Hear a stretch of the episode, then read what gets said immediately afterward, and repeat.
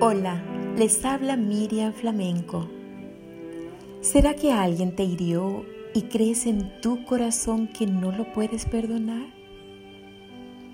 Cuando buscamos en la palabra de Dios, encontramos en Colosenses 3:13 que nos dice, soportaos unos a otros y perdonaos unos a otros si alguno tuviere queja contra otro, de la manera como Cristo te perdonó así también perdona.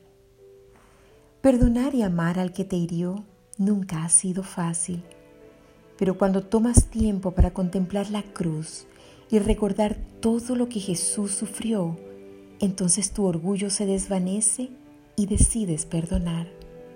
Notarás cómo tu alma descansa de la carga que llevabas, porque darle tu perdón a alguien te permite a ti tener paz.